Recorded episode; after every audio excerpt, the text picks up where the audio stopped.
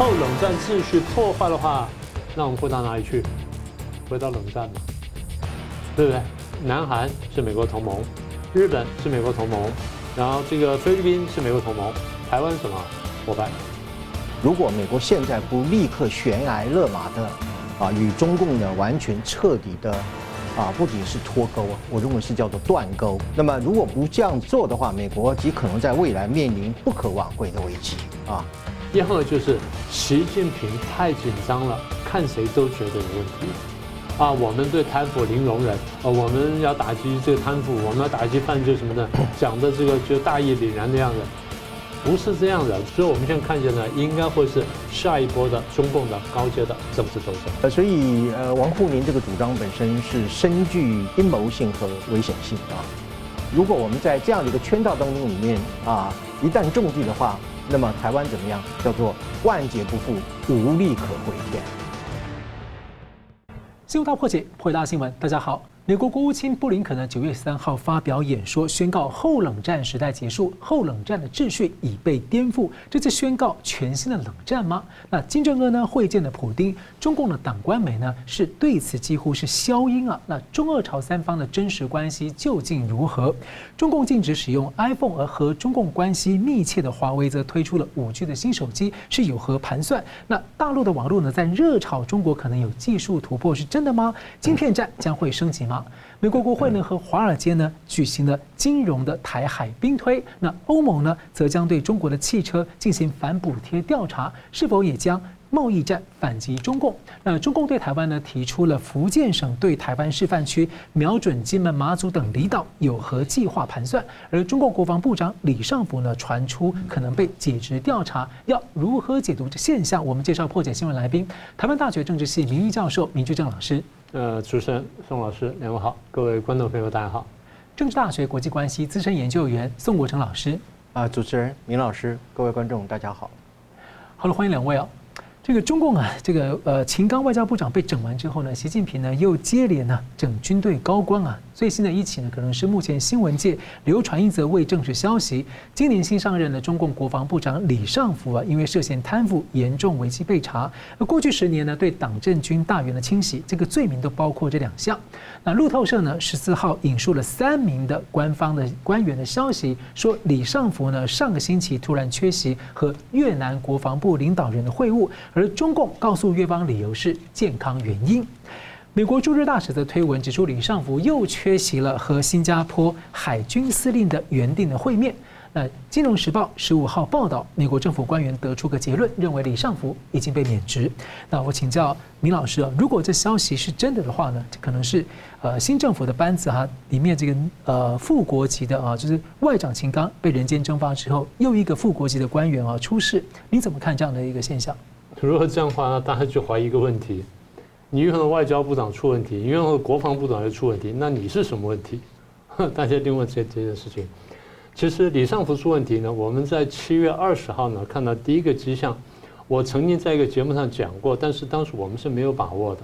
现在我们当然不知道他的情况如何，那这样只能这样讲：他最好的情况就真的是生病，真是健康问题；次好就是他因案被调查。到最后呢，轻罪或无罪，然后放出来继续当官。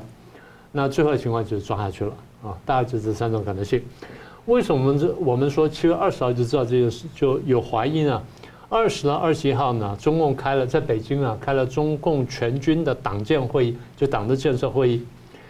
习近平没有出席，然后这个张瑞祥没有出席，李尚福没有出席，副这个副主席军委副主席呢何卫东出席讲话，讲了一堆空话。啊，又宣读什么习近平重要指示，什么坚持党对军队的绝对领导，啊，你什么时候需要讲绝对领导？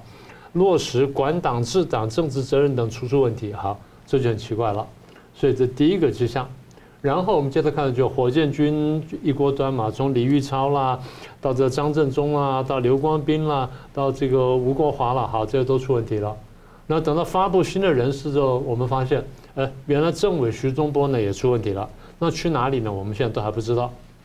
好，那这个你说这样就算了。好，跟这个相关的前火箭火箭军的这个的领导呢，魏凤和已经干完了国防部长，那么还还现在又消失了一段时间。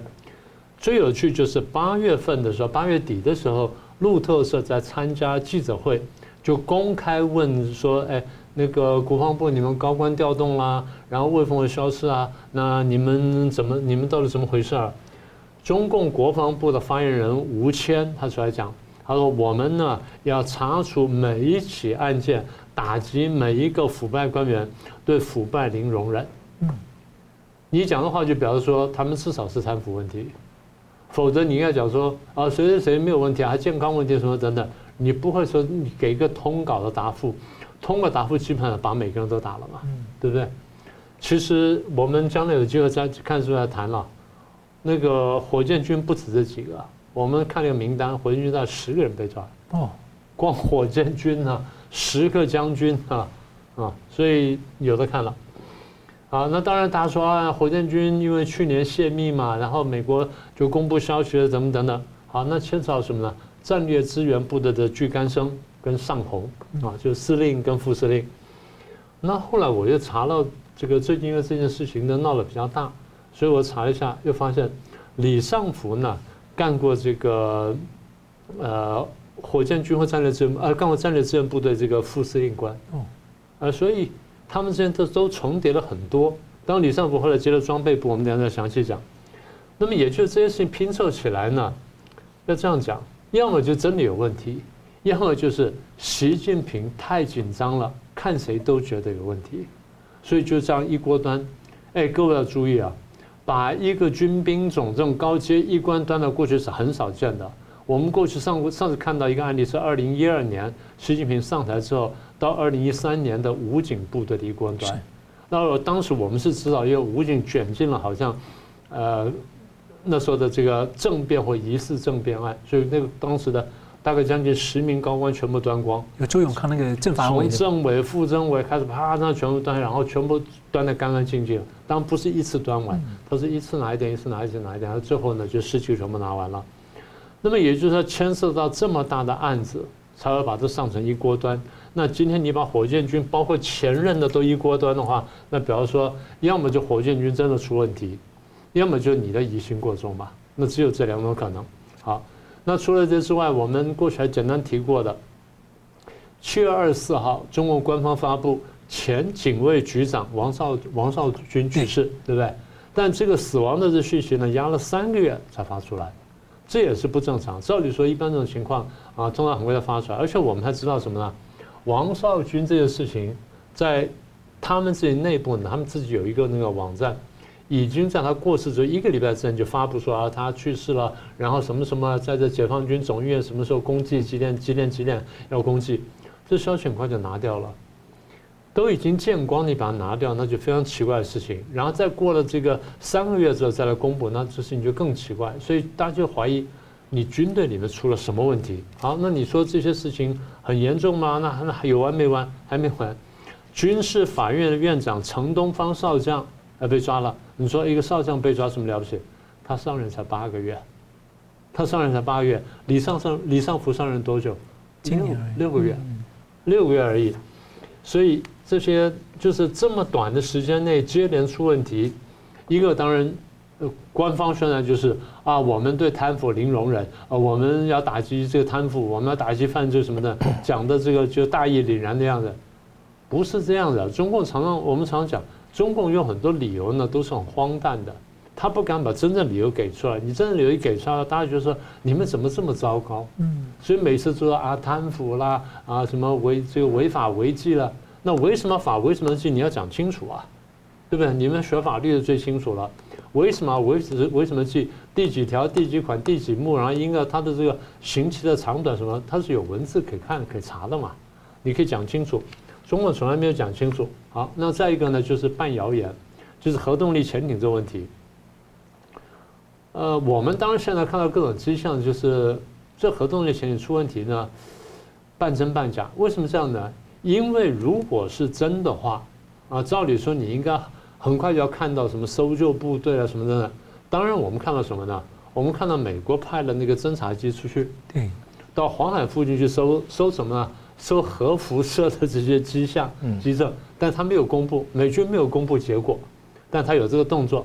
那中共呢也没有公布的事情，但是就是跟官方非常接近的澎湃新闻出来辟谣说，哎，没有核没有什么核潜艇出事的问题啊，你们外国媒体胡说八道什么等等，哎，一个礼拜之后，官方又出来辟谣了啊，国防部出来辟谣说啊，核潜艇呃没有核潜艇在台海出事什么的，但没有提黄海啊，没有提黄海，这事情把它拼起来就是太奇怪了，太奇怪了。你说一件两件算，你一拼拼拼，你看我刚刚随便讲就五六件，啊再来什么呢？这是大淹水啊，台风淹水啊，一路吹上去啊，吹得很惨。北京无预警泄洪，就把涿州跟保定附近的很多这个单位啊，不要说老百姓淹了，军队也被淹了。呃，八十二军的装甲部队了，战略弹药库了，然后食品仓库啊，食品仓库了什么的啊，都被淹了。新组建的战略侦察部队了，跟无人机部队被淹了。好，那现在是李尚福了。李尚福的问题呢？我们刚才七月二十号，我们看到七月二十六号给了第二个更明确的答案。装备部居然发发布了一个这个公告，是什么？关于征集全军装备采购招标评审专家违纪违法的线索的公告。嗯，好，那你说就查查查这就算了。他查什么时候呢？查二零一七年十月以后。那我们把日期一排，李尚福什么时候接任这个装备部？二零一七年八月份。然后呃呃八月份这个接任，然后这个之前前任谁呢？叫张又侠，前任张又侠。啊，张又侠八月卸任，他查什么查？他从十月开始查，不是摆明就是你李尚福接任之后两个月开始查，那就针对你吗？所以当时我们讲。这不是摆明了就是躲开张又侠针对李尚福吗？哎，后来李尚福出来活动，我们觉得说他没事了吗？他难道不会叛逃吗？啊，那现在出问题了。所以，比方说习近平怎么看的问题？如果说军方一个出问题，要么就军队真的出了问题，所以我首先是要责怪谁呢？两个军委副主席嘛，然后或者过去军委副主席怎么你们把螺丝搞松了，都不来跟我报告？那第二就是其实没有问题。这些人是有一些小问题，没有大问题。大家有小偷小摸，那可能跑不，那可能是有的。但是习近平呢，出于独裁者的紧张，上纲上线说说这些人都有问题，开始大清洗、大换血。加上瓦格纳事件，所以他觉得说这问题更不得了。但是好，习近平这样看，反对习近平的人是大有人在。那反对习近平人怎么看呢？那你用的外交部长出问题，你用的国防部长出问题，你用的这个前这个 这个军委副主席有问题，你用的谁有问题？谁有问谁问题？那最后不是你有问题吗？你怎么搞成这样子？所以反西派可以振振有词的攻击他。所以我们现在看见呢，应该会是下一波的中共的高阶的政治斗争。嗯，那我们继续看到，在军方出那么多事情的情背景之下，我们看到中共的政协主席王沪宁啊。九月十二日呢，按惯例接任了中共所谓的统一促进会的会长。那发言要求统促会要坚持所谓的敢于斗争、善于斗争，而且也要致力于促进所谓两岸交流交往。同一天晚上呢，就推出了所谓福建对台示范区的政策，是两岸融合的发展示范区，有二十一项措施呢，包括鼓励台湾民众在福建省购房呃置业啊，还针对了中华民国前线的离岛金门、马祖推应的推出。对应的厦门、福州两个所谓的同城生活圈，并且也锁定了澎湖啊，这台海的三大离岛。十四号呢，美国在台协会 AIT 就发文了，处长孙小雅带领的学人等等的呢，当周在金门访问，了解当地。所以我请教宋老师怎么解读啊？中共这个新的策略是呃对台湾二零二四大选干预的新思路吗？这种融合的离岛，它会是呃武力并吞的一个前部嘛？嗯。呃，其实，在今年的七月呃六月份的时候，我就很早就提出来，啊，提出了一个警告啊，就是要注意这个全世界最危险的男人之一叫王沪宁，他在这个海峡论坛提出了一个就是要推动所谓的两岸融合发展示范区的这个概念啊，呃，而且我当时也说，这个两岸融合发展示范区呢是啊中共所谓的新时期。解决台湾问题总体方略的一个怎么样啊？第一项的一个工作啊，当时我就说这是值得我们警惕的，因为它非常的危险啊。呃，所以应该称赞我一下吧啊，是不是？我我好几个月前我就提出警告了，是不是啊？所以果其不然啊，就是这个工作又呃，中共又一步一步的推展下来啊。这又是呃，符合了我过去也讲过一个事情，就是不断的在两岸之间创造什么现实，然后呢蚕食卖叶啊，不是鲸吞是卖叶啊。呃，所以呃，王沪宁这个主张本身是深具阴谋性和危险性啊。我先讲一句话吧啊，呃，台湾人如果一旦中计的话，那就是台湾怎么样？四个字：万劫不复。呃，那这里我插播一下，有一个新任的这个国台办的发言人叫做陈冰华啊，呃，他自称他在台湾驻点记者大概有十来年嘛哈，呃，所以他对于台湾非常的熟悉啊。呃，他说啊，他在这个记者会里面，他说他见过了台北一零一的这个跨年烟火的绚烂，然后呢，也看到了高雄西子湾落日的浪漫，啊，那么他也看到了就是云林浊水溪啊，这个农民朋友呢在田间劳作的身影等等啊，呃，每一幕都怎么样历历的啊记忆犹新啊，所以他说宝岛台湾常在我心啊。我这样说吧，既然您敢这么恶心，那我就不客气了啊。呃，听起来就是不不免就是鸡皮疙瘩了啊。呃，可是同时也像一篇小学生的暑假作业嘛啊，叫做什么东西呢？《小华出游记》啊，因为他叫陈冰华嘛哈，《小华出游记》啊。呃，所以读起来令人家怎么样？鸡皮疙瘩掉满地啊。那么，那么我们就来谈一下这个所谓的夏金这个融合区。还有什么？还有一些这个副版本啊，叫做什么？呃，金门和平实验区啊，啊，或者是所谓的同城生活圈啊，呃，甚至什么半日来回生活圈等等的啊。那么这些东西呢，啊，不外呢就是一种武力武统台湾不成之后，用一种亲情的绑架和一种情感的要挟啊，呃，那么来欺骗台湾、蒙蔽台湾啊，呃，那么进而呢用这种蚕食蔓延的方式来并吞台湾啊。所以既然如此的话，那我就啊，至少我提了五点质疑啊，五点质疑。第一个质疑就是，呃，融合嘛哈，两岸这个融合发展，呃，我请问要融合什么？要怎么融合啊？呃，两岸制度之间的差异呢，可以说是天差地别嘛啊。呃，水火之间要怎么相融呢啊？呃，所以你要示范什么东西？要在金门或者是马祖示范你的一党专政吗？还是要示范你的这个网络监管制度啊，还是要去示范，就是说人民把钱存到银行里面去，然后有一天你突然领不出来的这样的一种制度吗？啊，呃，所以就说你一个弱智的对台政策，呃，相对的也把台湾人民当成是呆包来看待啊，呃，所以呃，第一点之一就是说，我不知道要实验什么啊，我也不知道就是说，呃，到底要去融合些什么啊？台湾是一个民主政体，对岸是一个专制独裁政体。请问这两个截然不同的政体到底要融合出些什么？这是我提出的第一点疑点啊。那么第二点疑点就是说，奇怪了，为什么老是你你你来融合我呀？啊，为什么我不是我去融合你呢？啊，啊，你说夏金什么融合去等等的，那也你你要对等嘛哈？融合不就是要对等吗？那你也开放，比如说深圳啊、广州也行啊，啊，然后台商很多地方，昆山啊、苏州啊、上海也不少嘛哈。那你就开放五个地方，就就像当年邓小平开放经济特区一样，开放五个大陆地区，让台湾进入这五个地区，实施什么东西呢？示范什么东西呢？实验什么东西呢？叫做台湾民主示范区，请问行不行？啊，如果可以的话，啊，那我们共襄盛举啊，这是我提提出的第二点之一啊。呃，还有这个就是融合呢，呃，其实呃我们讲嘛，就是它就是以融合的这种啊话语政治啊术语陷阱。来包装一个怎么什么东西呢？并吞台湾嘛，啊，呃，所以呃，特别是说像这个啊，我们刚才讲的那个小华嘛，啊啊，小华先生啊，陈冰华先生啊，呃，他说宝岛台湾常在我心嘛，哈，呃，除了恶心之外呢，我们要严肃的思考，就是说，这其实就是一种亲情绑架嘛，啊，我们刚刚所讲的是一种啊，坦白讲就是用台湾话来讲，就立欺骗外干净了啊，用这句话来说啊。如果你真的是说要两岸一家亲啊，要融合的话，那么你每天在我们天上绕来绕去那个飞机啊，这样子每天这样子威胁我们，请问你有什么资格？你有什么立场说你要跟台湾人搏感情吗？啊，所以你这个东西就是非常的虚假啊。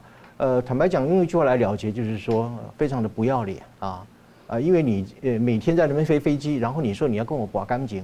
啊，谁相信你嘛？啊，这是我提出的第三点。第四点的一个质疑就是说，呃，欢迎大台湾同胞到大陆去居住啊，还买房子，还置产啊，等等的啊。呃，各位觉得大陆的居住环境会比台湾好吗？啊？呃，我们台湾人觉得是我们住的是金窝银窝嘛，哈，你那就叫狗窝啊！你现在狗窝要我们放弃金窝银窝去蹲你的狗窝，我想台湾人不会愿意的啊。呃，那你说要啊到大陆去啊居住，你是要让台湾人用那个烧煤炭来煮饭吗？啊，呃，然后这个中国大陆是全世界最大的一个二氧化碳的排放国啊。呃，中国五大湖泊全部都严重的污染啊，呃，严重的不能饮啊，生饮啊，饮水，连煮开了都不能够饮水啊。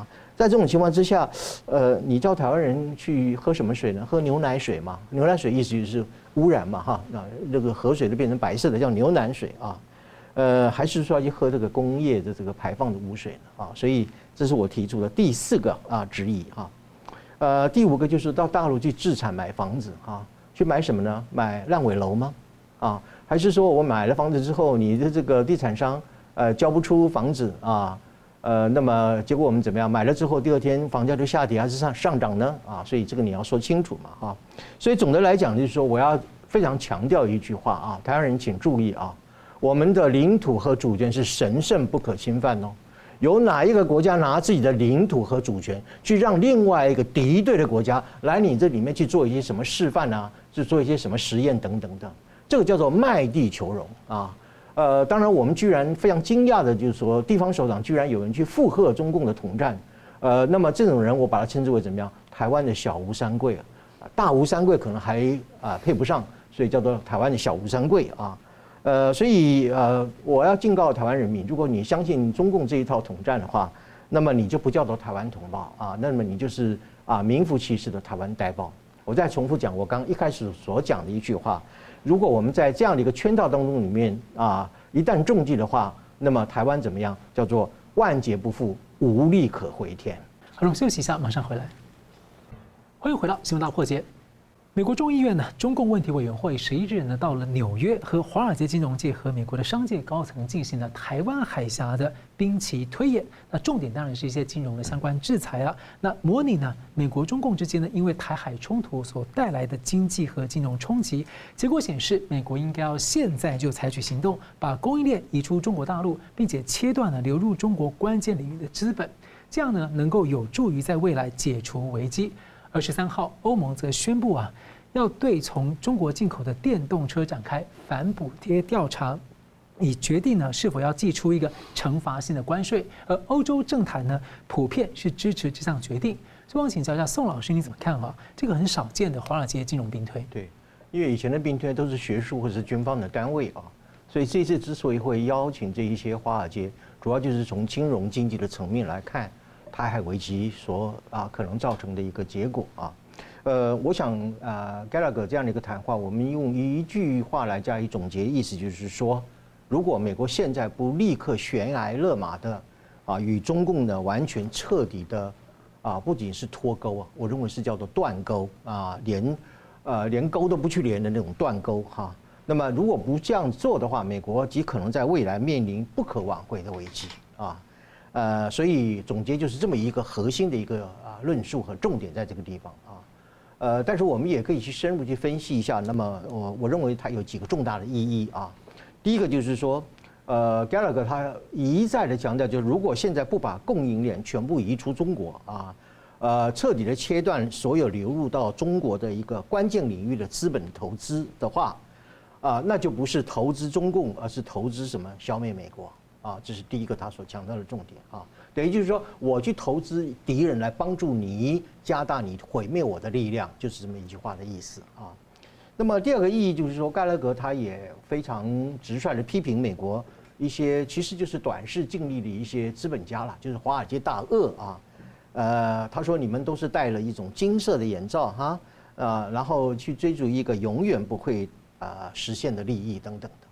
这个是讲的非常的露骨了啊，呃，然后他警告就是说，你们如果继续对于中国大陆进行投资的话，你不是怎么样去在帮助中共啊，你是在帮助中共来消灭美国啊，是一种助纣为虐啊，甚至我给他一个名称，就说你们这些行为叫做国家自杀主义啊，不是说是你要去谋取市场利益啊，而是你回过头来本身你等是要谋杀美国啊，这是第二个重点啊。第三个呢，就是如果继续投资中国的话，会给啊盖拉格强调啊，会给全世界带来灭顶式的灾难。为什么我称之为灭顶式呢？因为如果说他讲啊，如果中共封锁台湾的话，那么全球的经济损失是以数兆美元来做保守的起跳的啊，呃，即便是说中共啊开始要准备入侵台湾啊，一些准备的工作就已经足以使得美国的整个经济还有银行体系本身受到威胁啊，呃，因为全球航道关闭了，然后航运的这个保险大幅的上涨啊，呃，那么供应链断裂了啊，还有就是。全球的这种连锁性的地缘政治会相互的激荡和冲突，还有就是股票市场一定是崩溃急剧的下跌啊，那么全球的金融体系也一定会出现了一个巨大的一个混乱啊，所有这些景象加起来就叫做灭顶式的灾难嘛啊，呃，那么而且他还告诉说，美国的投资人啊，注意啊，您的养老退休金可能因为台海发生的这个战争会面临缩水，可甚至怎么样血本无归啊。呃，所以银行体系里面存的钱可能也会大量啊产生这种现金流失的现象啊，这是 Gallagher 所讲的这个第三个一个重点啊。第四个重点呢，就是美国应该啊，他主张要立即终结中国幻想啊，呃，要尽早的告别中国啊。呃，他说啊，美国当年哈协助中国加入这个 WTO 啊，那么哈甚至给予这个中共贸易最惠国待遇。这是什么样？历史当中里面所铸下的一次大错啊，呃，所以他认为，对于中共任何不切实际的幻想，早已经就应该在一九八九年的天安门事件的时候，应该要怎么样彻底的消除了啊，呃，所以呃，他认为老一代的这个美国的外交官或者是政界的人士呢，呃，始终认为就是说，如果让中国人富起来了，就能够实现所谓的民主化。他说：“这样的一种天真的乐观主义，早已经一次又一次的被历史证明是完全错误的啊！所以以上四点呢，是我归结啊，Mike Gallagher 在这一次的这个兵推当中里面所讲的一些话啊，所这个吐露出来的一个四大的重点。呃，至于我们另外谈的就是关于欧盟啊，在九月十三号宣布，就是说，呃，要从这个啊中国进口到欧盟国家的电动车啊。”中国现在电动车领先全世界啊，呃，那么占有的市场率非常之高啊。那么欧盟准备对于中国输往欧盟的电动车来实行一种什么东西呢？反补贴调查啊。其实应该调查的不只是反补贴了啊，就是中共的财政补贴，还有更多的眉眉嘎嘎的部分是需要调查的啊。呃，那么这样的调查来决定啊，是否要祭出惩罚性的关税。注意哦，惩罚性的关税啊。呃，那么这个有很明显的战略报复和反制的一个意义在啊，所以我估计这样的一种做法呢，啊，有可能就是欧盟也会跟美国当年一样，嗯，准备打一场对于中共的一种怎么样贸易战啊，所以这是一个啊一个讯息的一种发出啊，或者是一种提前的一个警告啊。所以之前老师也蛮重视，就是捷克的央行出清的人民币的资产。呃，对，而且好像也有一个国家，我现在一时可能想不起来，他把上海的那个办事处给关闭了嘛啊。呃，那么就是说，整个这个叫做货币告别中国了哈。呃，那么逐步的，就是我虽然说不脱钩，我去风险，但是我一去二去三去，到最后就脱钩嘛啊。这是一个渐进式的脱钩的过程啊。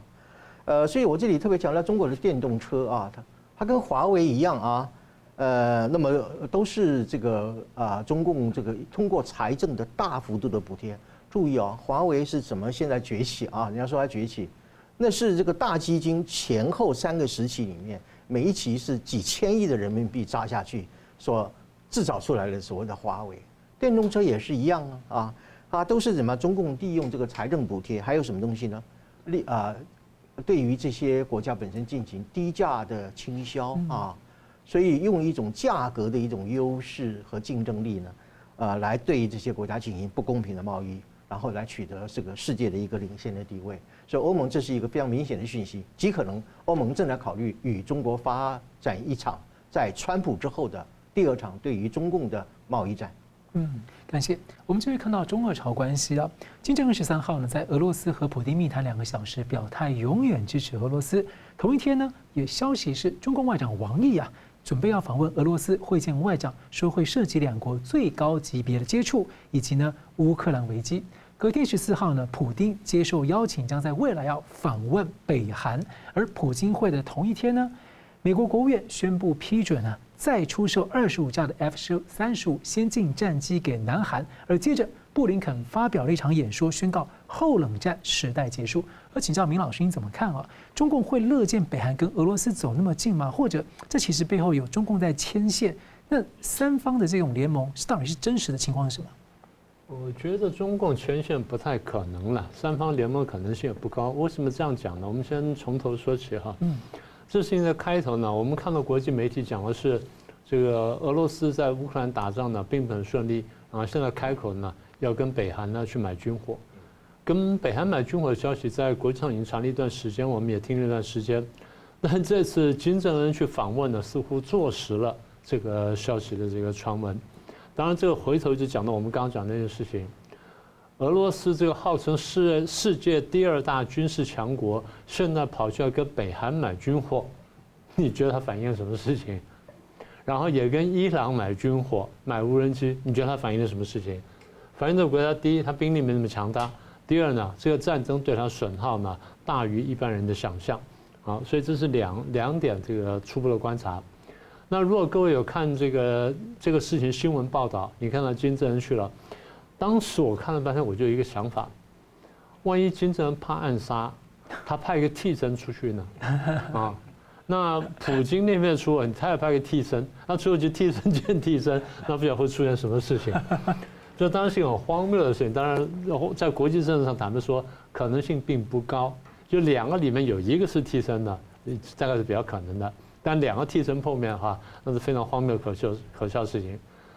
不管替身与否，他们演的都很好啊。如果是替身的话，他们演的都很好。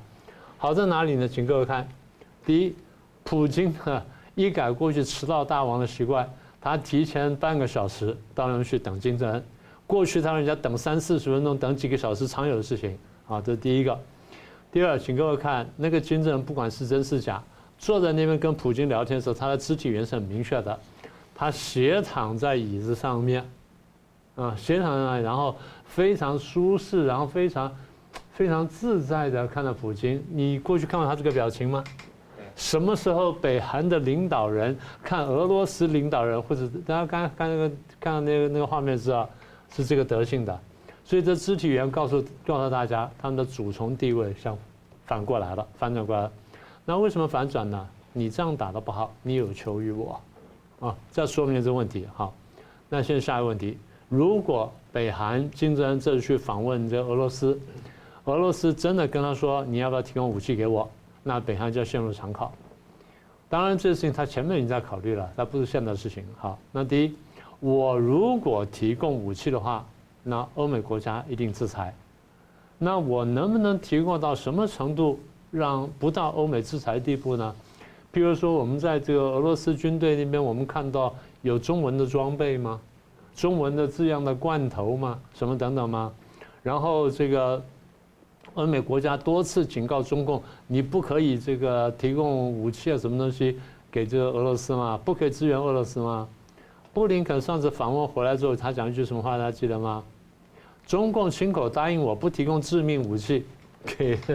给这个俄罗斯多了“致命”两个字，嗯，对不对？就是可以提供武器，但不可以提供最终杀伤性杀伤性武器。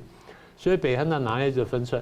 如果中共可以提供武器，但不提供杀伤性武器的话，那我提我可以提供到什么地步？他想这件事。好，那如果要提供的话，北韩一定不会客气的。北韩在想，那你拿什么东西跟我换？在这个时候呢，我不能说趁你病要你命，但我一定要要好东西。你要么就给我石油啊、矿产啊什么的，或者呢，你干脆给我军工科技，或者一一个军工科技团过来帮我干什么事儿，那我要这些东西。好，那这是第一块呢，我们可以想象到的。第二块，你问的是中俄朝三方同盟有没有可能？我不能说完全没有可能，但是可能性非常低。但我们得分开这样说。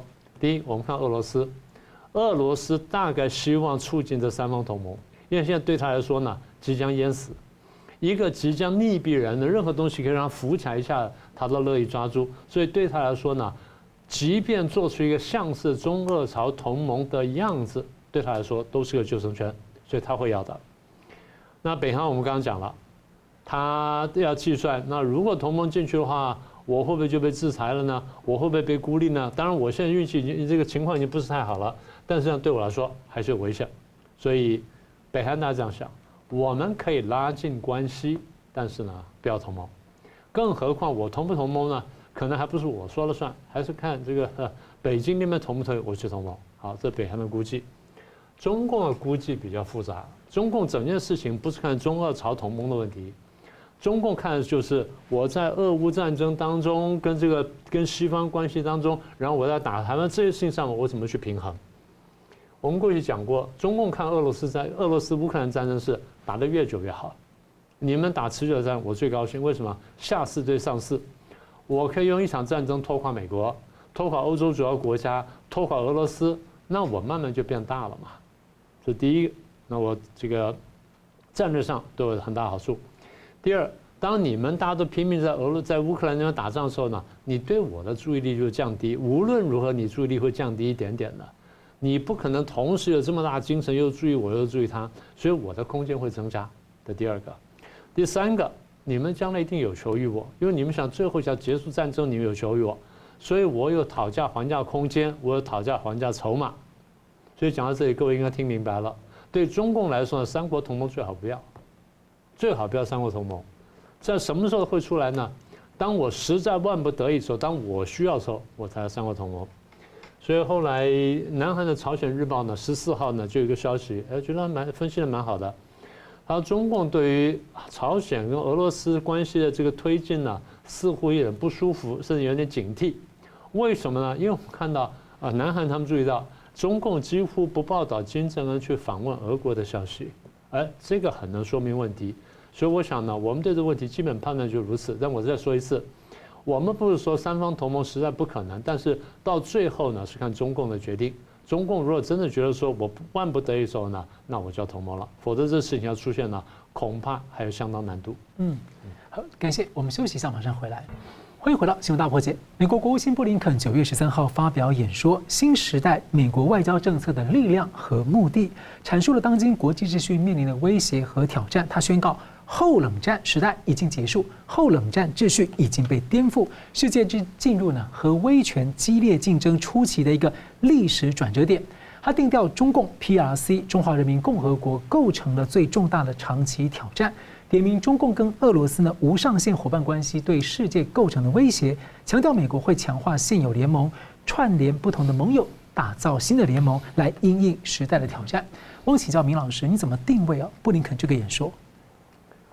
布林肯这演说翻成中文呢，中共领导人一看到之后，一定一开始看到标题一定很高兴，因为他经常讲新时代。嗯，新时代是习近平的专有术语啊，新时代，那你呼应我了。但读下去之后呢，他可能不太高兴。好，为什么这么说呢？因为我这个初步看完这篇东西的译文之后呢，我有第一个感觉，我们在两三年前在做节目时候谈过一件事情。当时美国国务卿是蓬佩奥，蓬佩奥在二零二零年七月份的时候呢，曾经在尼克森总统图书馆发表演说。那演说被人家称为什么呢？新铁幕演说。为什么呢？蓬佩奥在那演说当中。立地指证了中共对于国际秩序的威胁跟破坏，然后讲说我们要积要急起直追，要应对中共挑战。所以大家觉得你这个演说呢，呼应了一九四六年丘吉尔的铁幕演说，所以被称为新铁幕演说。我记得你那时候当时问我，说美国是不是下定决心要跟中国对抗了？我说他可能心里隐约想对抗，但是呢，他大概你说真的下定决心呢，恐怕还没有，因为美国还存有一些幻想，即便是在川普时代跟蓬佩奥时代呢，他可能还有一点点幻想。那么也就是我是不是可以用别的办法，可以不要用冷战的办法，然后呢解决这问题呢？好，那那事过境迁，就现在三年之后，那么所以我们现在来看看呢，我觉得这个现在布林肯这演说呢。的确有点不太一样。我们为什么这样讲呢？他，我现在引用他的话哈。他说，我们现在所经历的一切事情，不仅仅是对后冷战秩序的考验啊，什么考验？我们怎么来说？都过去了。我们现在认识到，我们越来越认识到，后冷战时代的几个核心假设已经不再成立。翻成比较顺畅的中文就是，我们所认为构成后冷战时代一些条件都被破坏了。这个话这样就比较清楚了。什么条件呢？他讲出来了：第一，俄罗斯侵略乌克兰；第二，中共中华人民共和国构成了对国际秩序的最重大的长期挑战。第一，最重大挑战；第二，长期挑战，因为它不仅有一个目标，什么目标呢？渴望重建国际秩序，而且还有力量。什么力量呢？越来越越拥有实现刚才那个目标的经济、外交、军事跟科技的力量。我们在国际政治上面看别的国家的时候，我们就要判断：第一，它的动机是什么；第二，它的这实力。如果又有动机又有实力的话，那我们就注意它。有动机无实力，那我们不太注意他；有实力我们无动机，我们要看就要观察他动机有没有改变。那现在美国认定他有这个动机，然后有这实力。第三点，他说北京跟莫斯科正在共同努力，通过一个无上限的伙伴关系啊，美国认定了你们是无上限的伙伴合作伙伴，要为你们这种独裁者跟独裁国家打造一个对你们来说更安全的世界。然后他们所拥有这些独裁者所拥有的愿景，布林肯说跟我们不一样。他们想什么？他维护政权，然后要巩固政权，然后在这个世界当中，这独裁者呢可以自由自在的控制、胁迫跟镇压人民，然后控制、胁迫跟镇压邻居。嗯，邻居，我们就是他们的邻居，以及任何阻碍这一目标的人，那就是我们。所以布林肯的话讲了，再直白不过了。好，那这第四点观察，布林肯的第五点观察，随着我们双方竞争的加剧，许多国家正在两面下注，他看见了，这就我们一直跟大家讲的，选边嘛，选边嘛。那有些国家他有条件选两边，我们中华民国坦白讲没有条件，没有条件选两边，我们只能选一边。这今天我们就不说了。所以布林肯往下讲。那我们怎么应对这些挑战呢？怎么应对这个越来越强大的、越来越威胁挑战呢？好，我们有几个方面。第一，要更新跟深化同盟跟伙伴关系。同盟是很明确，就是条约的。那么有些国家没有条约的，那伙伴关系，比如说南韩是美国同盟，日本是美国同盟，然后这个菲律宾是美国同盟，台湾什么伙伴？伙伴。所以他讲很清楚，更新跟深化同盟跟伙伴关系，而且建立新的同盟跟新的伙伴关系，啊，这是第一点。第二，我们把这些同盟跟伙伴关系呢，要编织起来，要编织起来，不是说我们呃各个去去这个去处理。所以我们一直跟大家讲，美国在打造就是一个包围圈。啊，这个宋老师过去不是提过说啊，印太小北约的可能性嘛？对，美国在编这个东西，现在没有成功，但它是往这个方向在走的啊。就蓬佩奥的这个印太安保网络。对对对对，它就是像这样编织起来的。好，那讲了第三点呢，我们要建立新的同盟。他特别举了个例子，就集团里那个走廊嘛，是啊，那个什么从啊印度啊到中东啊到到欧洲的一个走廊，然后呢。他把新老的同盟结合起来，应应对国际机构所面对挑战，比如联合国等相关组织，啊，然后他说我们要扩大联合国安理会啦，包括什么国家的什么然后地区的代表等等，这些当然是一些未来的目标，但是呢，重点就是他们注意到中共对国际秩序的挑战。好，那这个演说呢，我是把一些简单重点抓出来给各位看了，它的重要性在哪里呢？它真的是一个。这样说，他说，后冷战时代的终结。那什么叫后冷战时代呢？呃，没有战争，然后经济合作，一团和气，然后价值观相同。后冷战秩序破坏的话，那我们会到哪里去？回到冷战嘛，对不对？后冷战就是说没有了冷战，现在没有了没有冷战，那就有什么冷战嘛？就这意思嘛。好，那现在问题是，那为什么冷战呢？为什么不要热战呢？简单的说，就是因为对方也很强大，我也很强大，对方有核子武器，我有核子武器，怕真的打热战的时候，最后打到核子武器，打到人类灭绝，我们不敢走到这一步，所以我们要冷战。冷战的意思是什么呢？我们仔细想想看，就我们怎么定义冷战呢？我是这样定义的：这两个国家或两个集国家集团对彼此的这价值观、秩序或什么等等都非常不满意，甚至是针锋相对的对立。譬如说，民主对共产，自由对专制等等。那专制也不能容忍自由，然后这个民主也不能容忍共产，所以双方是针锋相对。你想消灭我，我想消灭你。在以前呢，我们就打热战了。那现在为什么不打热战呢？第一，可能代价过高；第二，我们害怕核子战争。但是我想消灭你，你想消灭我，你也知道我想消灭你，我也知道我，你也知，我也知道你想消灭我。那么现在剩下的问题，你过去问过我，美国对于中共的战略目标下定决心没有？下定决心了，也就是我们认为布林肯这个演讲现在已经下定决心了。虽然下定决心，但讲话委婉。为什么讲话比较委婉呢？因为我他晓得我们跟中国之间相互依赖程度非常高，如果现在就这样扯破脸的话，那也不行。所以拜登也出来讲了，我们不伤害中国，我们不改变中国的体制，但是呢，我们要激烈竞争。好，那最后就是中共怎么看？中共不用你讲，中国说我早早就知道了。你看吧，美国露出真面目了吧？他早就这样说，现在真的这样这样干了，真的这样讲了，所以我也不客气了。你也不用这样讲话，因为你从头到尾就想埋葬我们，这没什么了不起的，就想埋葬民主自由。所以今天只是民主自由讲说我要反击共产专制，如是而已。嗯，是。我们就会看到的《华尔街日报》九月上旬披露啊，中共下令禁止中央政府部会官员禁止啊，就使用 iPhone 手机，而且可能还会扩及到中共的国有企业人员。而中共外交部呢，对外否认这项禁令。不过，美国国安会十三号说呢，鉴于中共过去所作所为，这是对美国企业的挑衅和不当的报复行为。那八月底呢，华为就推出一个新手机叫 Mate 六十 Pro。那外界怀疑，在美国这样的一个盟友晶片禁令之下，这个中共难道是有突破了吗？或者还有规避的行为呢？所以我想请教那个宋老师你怎么看？说华为这个案件啊，有人说它有可能会让晶片战升级，您怎么看？呃，不仅是晶片战的升级啊，简单来讲就是美中进入了新一回合的晶片肉搏战啊。呃，我把这个事情这样做一个整理啊，就是华为无预警的发表了叫 Mate 六零 Pro 的这样的一个所谓的旗舰手旗舰版手机，啊，搭载的是麒麟九千 S 啊，它是由它的子公司海思集科技集团所生产的啊。呃，那么这样的一个结果，综合这一段时间当中里面各方的一个资讯和评论啊，我把它归结一个两个相互关联的命题，一个命题就是说中共是否已经具备。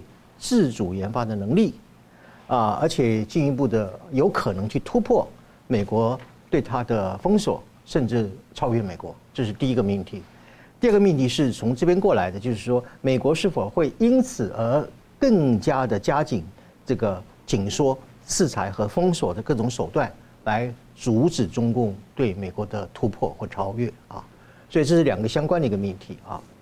不过这两个相关的命题基本上啊。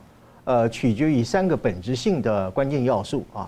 第一个要素呢，就是说，呃，是美国还是中共，它具有对对方进行技术管制或者封锁的能力。我的意思是说，是美国有能力去联合它的友邦去封锁中共，还是中共去联合北韩啊、俄罗斯、伊朗来封锁美国呢？我想答案非常的肯定，是美国具有这样的能力啊。这是第一个呃要素。第二个要素呢？就说，中国是否已经具备了所谓的晶片自主开发的能力啊？那么以至于就是短期之内可以怎么样超越美国啊？还是说啊，美国继续拥有一个所谓的超世代的一种啊晶片的差距啊，或者我们称之为晶片的世代差距，维持一个领先的地位啊？这是第二个要素啊。第三个要素就是说，美国接下来要如何的去加紧封锁对于中共的技术还有设备的输出啊？也就是说，中共是不是能够在下一波的一个更加紧迫的一个封锁条件之下，能够冲决网络啊，或者是说什么啊，挣脱这样的一道枷锁啊？所以这个三个本质本质的因素呢，是基本上就回到我刚刚所讲的两个相互关联的命题啊啊。所以对于这个两个相互关联的命题当中，我们可以从两个层面啊来加以这个细部的分析。第一个呢，叫叫做技术竞争的一个层面啊。呃，技术竞争里面涉及到一个最基本的，我把它称之为晶片铁律啊。什么叫铁律呢？就是无论在任何一个情况本身，它都是一个必然啊不可逃脱的一个规律。这个规律是什么东西呢？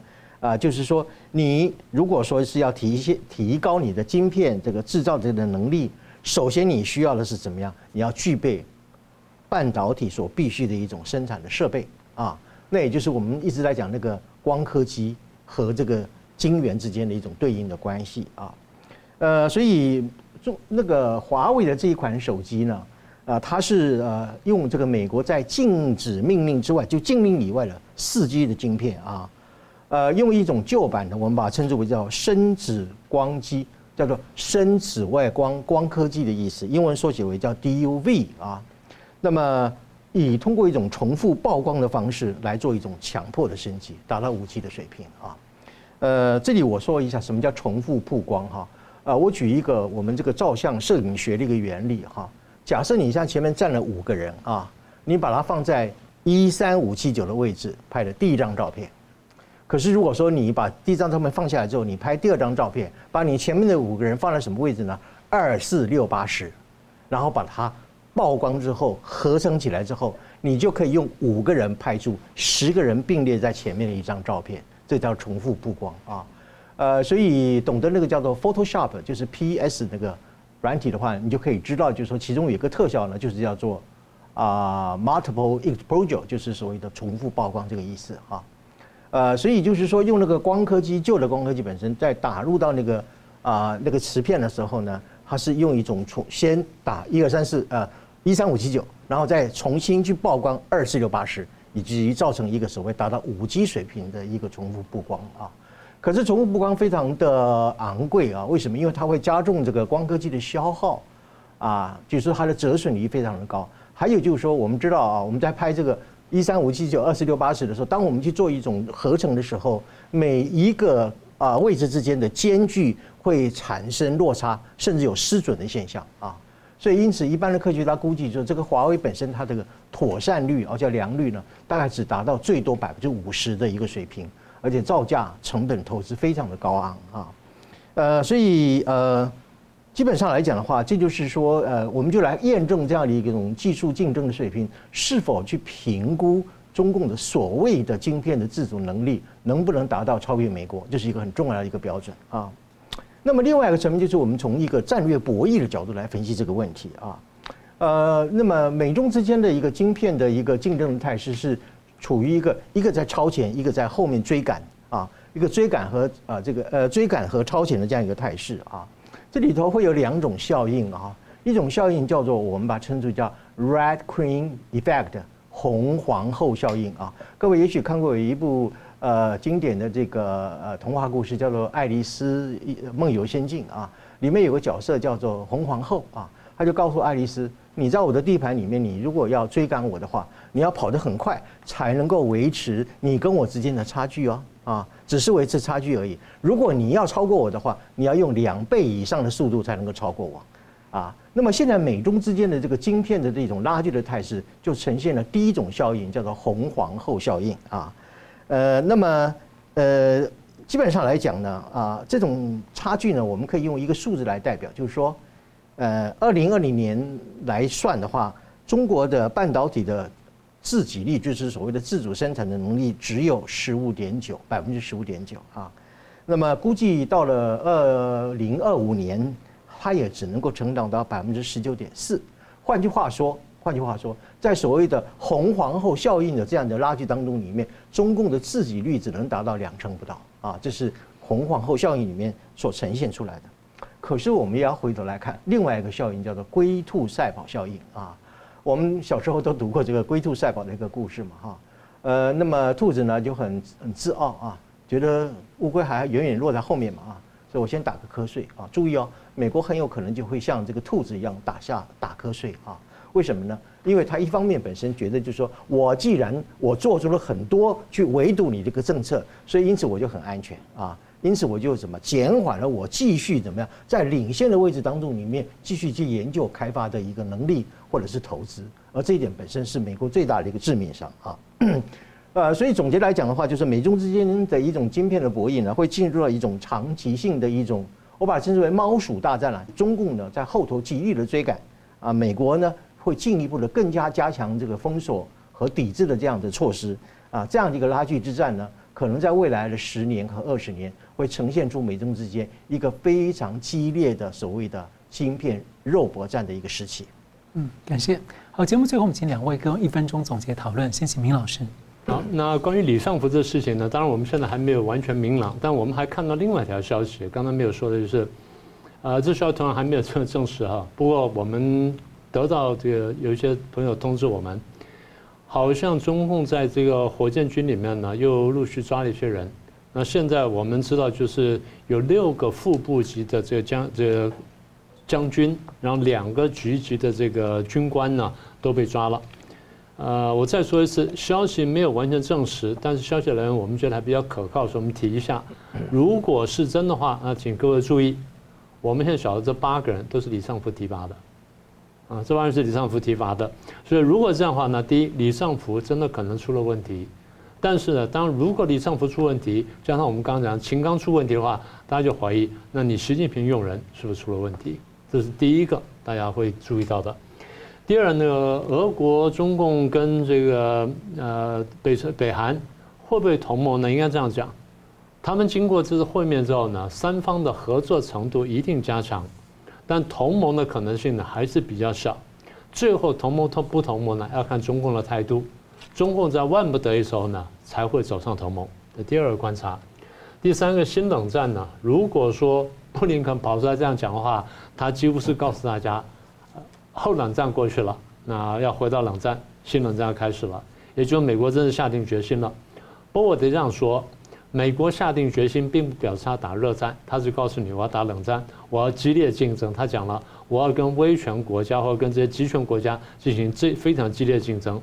那么避免这个热战的一个办法就打冷战，冷战的目的就是最终我不用打热战的方式，我要消灭你，或者要要颠覆你或推翻你。这是他这句话的真正的用意。宋老师，好的，呃，关于所谓的两岸和平啊、融合示范区等等的这些东西。啊，是中共呢啊，试图在武力统一之前，对台湾采取怀柔、招安跟诱降，引诱你投降的一个三位一体的一个战略啊。这也就是我上个礼拜讲的，就是说中共这个超限战里面讲那个磁化战争，慈祥的慈啊啊的一个运用啊。所以台湾的红色媒体哦是复共的名嘴，还有在地协力的候选人，这三方面的人，如果继续去唱和的话。呃，我觉得可能会呃触犯的所谓的呃内乱外患罪的一个嫌疑啊，国安单位应该要加紧注意啊。对于广大的台湾同胞来讲的话，如果中计的话，那就是台湾命运的万劫不复啊，这是第一点。那么盖拉格的这样的一个谈话，我认为他提出了是要立即全面彻底的和中共进行断钩啊，不一定叫我不叫脱钩，我叫断钩，就是断得一干二净的一个脱钩啊，叫做断钩啊。呃，那么这个如果说和这个欧盟呃在同一个时间推动了这个对中共的这个啊电动车的一个反补贴的调查，以及布林肯在九一三的这种新冷战的一个宣言的演说当中，如果我们结合起来看，那么这个就是我过去一再讲的，就是全球现在已经进入一种全景式的新冷战的格局的来临啊。最后我们讲，就是说美国和中共之间的晶片的一个竞争，是未来会起入进入一个非常激烈的肉搏战啊。目前中共紧追在后，但是美国依然领先在前啊。那么，所以这种情况之下，美国不可以掉以轻心啊啊！这个领先的地位必须要维持至少一个世代以前的领先的地位，才能够遏制中共在晶片这个领域当中里面过去长期以来用这种高端科技来进行反人道的利用啊滥用。啊，以至于就是试图颠覆世界秩序的一个重大的阴谋。是，好，感谢两位来宾精辟的分析，感谢观众朋友的参与。新闻大破解，我们每周一、三、五再见。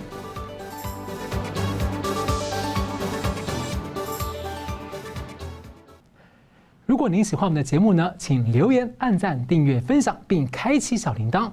那么，感谢各位呢长期对我们的支持。新闻大破解团队呢将持续为您制作更优质的节目。